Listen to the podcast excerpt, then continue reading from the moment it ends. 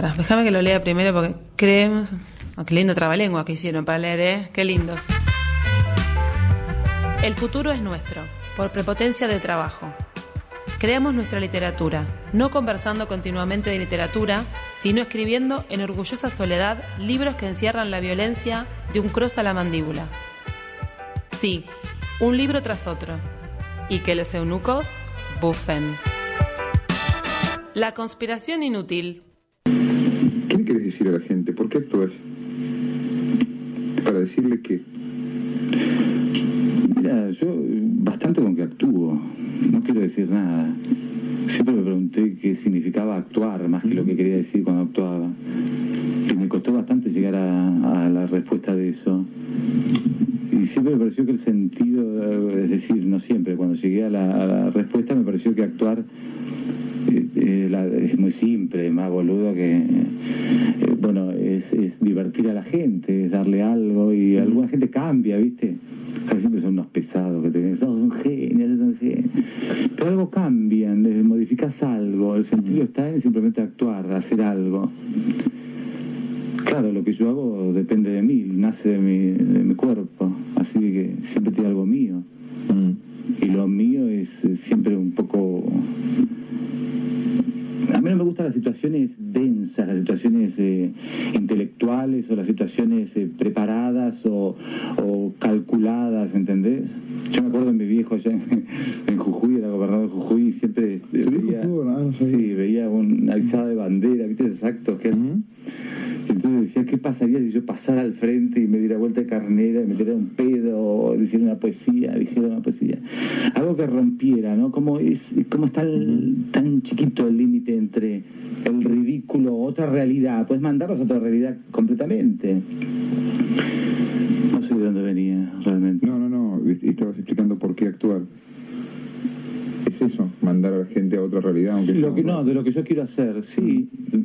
Yo quiero que la historia que ellos van armando en su cabeza como espectadores nunca tenga que ver con lo que le enseñaron, nunca, o por lo menos tratar de que cada uno rellene en su cabeza con, con su cabeza eh, y con su alma y su corazón rellenen la historia.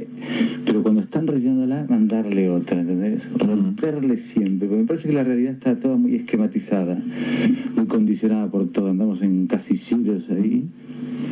¿Qué- qué- Y ahí pasaba justamente el muy querido Alejandro Urdapilleta, hablando con un joven y en aquel entonces revolucionario, podríamos decir Jorge Lanata, en la radio fines de los 80, donde hablaba un poco ¿no? de esta cuestión de, del lenguaje y de actuar no como un propósito social, sino como directamente una transgresión. Sí, y una reflexión directa sobre el acto de actuar en sí, ¿no? Algo que siempre estamos pensando en esta sociedad tan racional occidentalizada, ¿no? El por qué, el propósito, para qué, con qué objetivo, la finalidad. Y de repente Urdapilleta va, le da al hueso a otra pregunta que tiene que ver con, che, ¿qué es actuar? ¿No? Con la reflexión así por el objeto mismo, eh, que me recuerda un poco, no sé si Stanislavski de alguna manera, eh, pero bueno, tiene, tiene como algo así, digamos, de, de ir directo a la, a la- al, al- al acto en sí, ¿no? Claro, justamente eh, como romper un poco con la idea de la carrera, del ser actor, ¿no? Y de esa cosa de, de- de ir ascendiendo, ir progresando, sino que simplemente eh, la revolución por la revolución misma, podríamos decir, ¿no? La, la conspiración inútil, es decir, el La- acto por el acto mismo y que en ese acto justamente se lleva a otro lenguaje. Creo que lo interesante, hay algo muy interesante ahí del paracultural, ¿no? Hay que contextualizar también el tiempo. Post-dictadura, los 80, no solo la represión, ¿no? De muchos años de represión, de, de pasarlo horrible. Urdapilleta se, se fue afuera, digo, muchos se fueron, muchísimos artistas se fueron afuera, algunos perseguidos y otros porque no se podía estar Claro. y no se podía hacer nada. Y al volver, de repente, el, teatro salió literalmente a las calles. ¿no? Lo primero que se hizo fue justamente empezar a actuar en las calles, en la calle Florida y demás. Y empezaron a surgir estos espacios también como forma de, de protesta de lo oficial. Porque lo que empieza a pasar también en los 80 a nivel teatral y artístico es que también la academia, ¿no? este, ese ente que engloba justamente todo lo que es bueno, eh, entre comillas dicho esto, ¿no? Empieza a ser un teatro también eh, o comercial o muy solemne. De lo oficial había que narrar lo sucedido y muchas veces empieza teatro abierto, que es decir, empiezan todas obras de tinte político más bien panfletarias, ¿no? Claro, claro. Ese, teatro militante de alguna manera que tenía un, un mensaje, un discurso pero que también tenía algo muy acartonado y que no liberaba todo esto que se abroqueló durante los años de la represión, que era liberar la imaginación y ya, simplemente. De hecho, em, viste que no recuerdo si es en el, documental o en otro testimonio, que esto que dicen que había gente que iba y que quería entender qué era el paracultural y decía, no, no, no, entendían y no, no había nada que entender, digamos. Eh, que, era un espacio en realidad que ni siquiera tenía una línea, un alineamiento.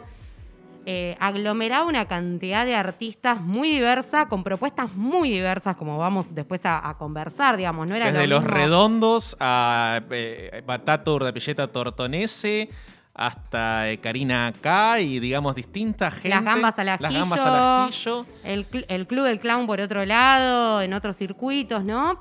pero que en realidad no era que eran artistas con la misma mirada, con el mismo objetivo, sino que lo que nucleaba era el espacio, que esto aparece en el, en el documental.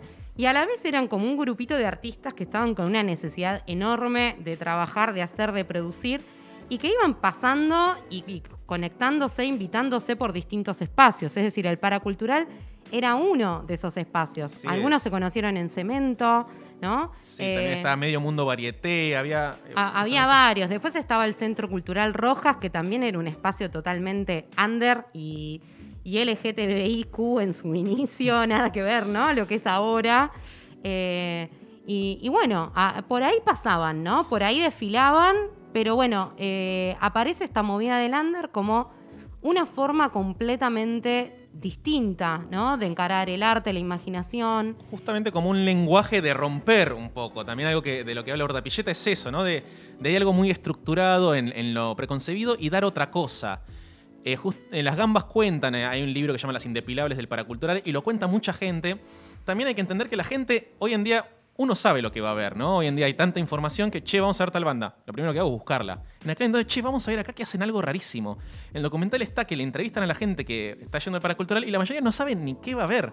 Como no, me dijeron que acá parece que hay algo. ¿Y qué vas a ver? No sé, pero es algo nuevo y parece que es gracioso. Como que esa era la, la frescura. Ir a ver algo nuevo y gracioso. Y eso estaba en el lenguaje. Las gambas cuentan en el libro y lo cuenta mucha gente que lo primero que veían es el paracultural tenía una escalera caracol, no tenía escenario, un piso, y que Bordapilleta lo primero que hacía, el monólogo que tenía de la mamaní, era que se tiraba desde arriba de la escalera caracol en cada uno, golpeando cada uno de los escalones y caía muerto al piso. Y lo que cuenta mucha gente es que cada función lo primero que esperábamos era que se levante para ver que estaba vivo.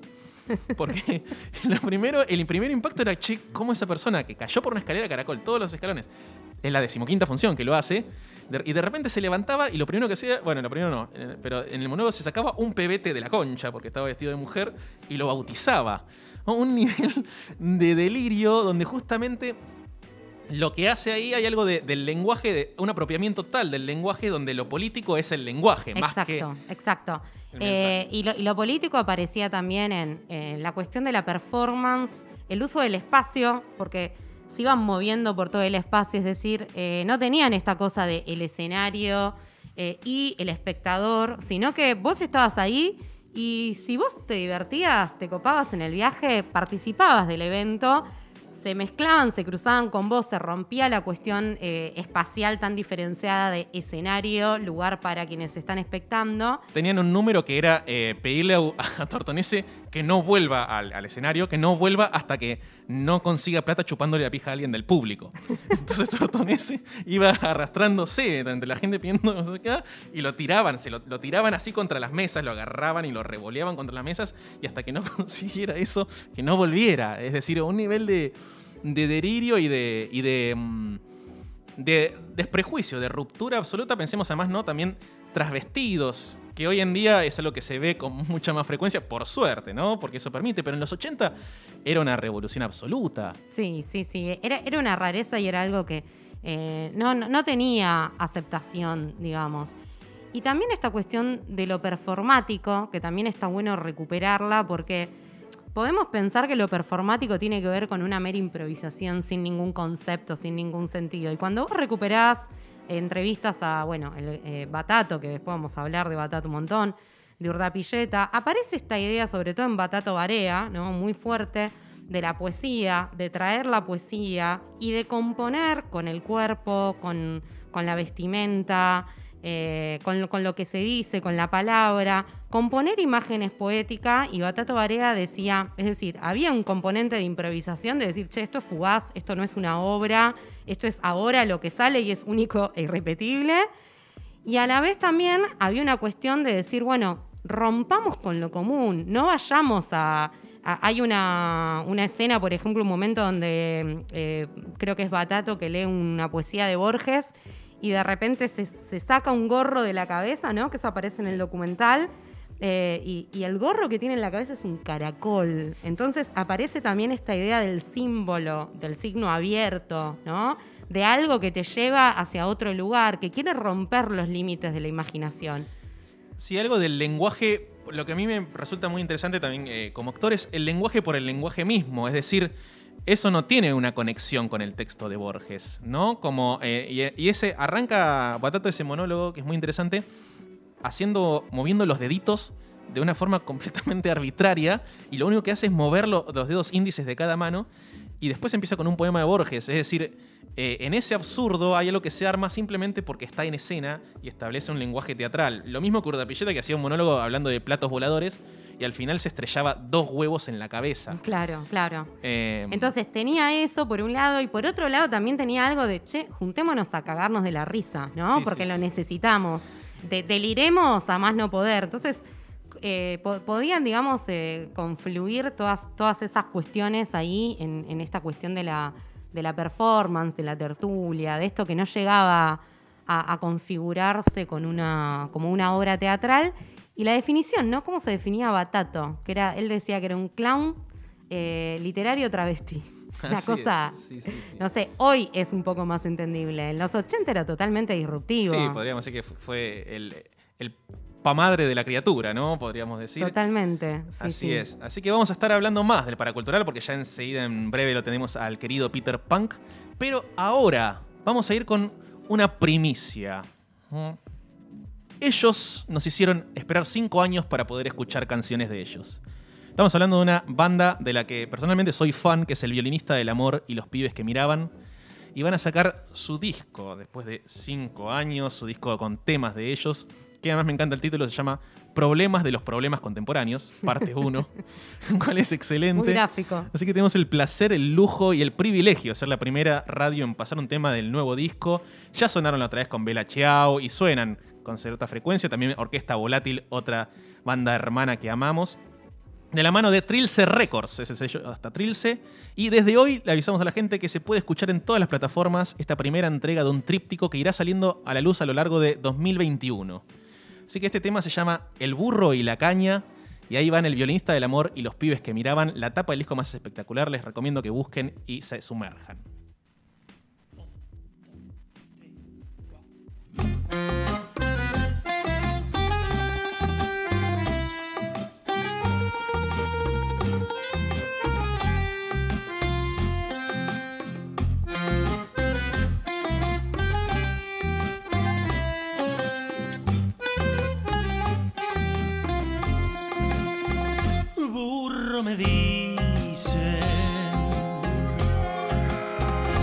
Ven aguantando, burro me dicen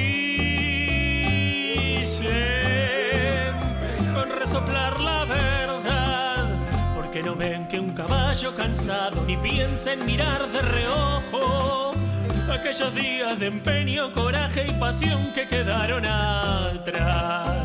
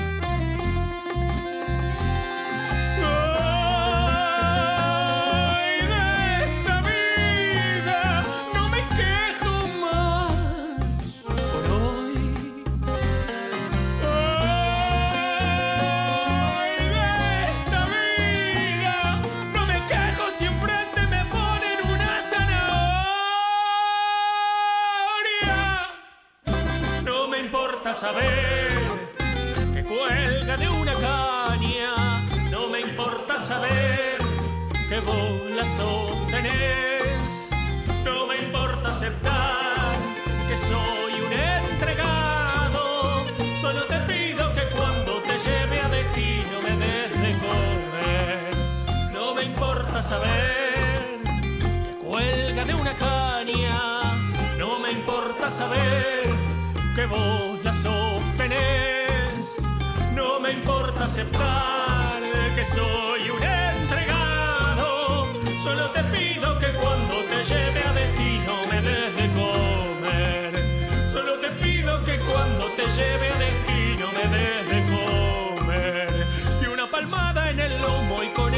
tiro hasta ser mortadela. Cuando te lleve a destino, me des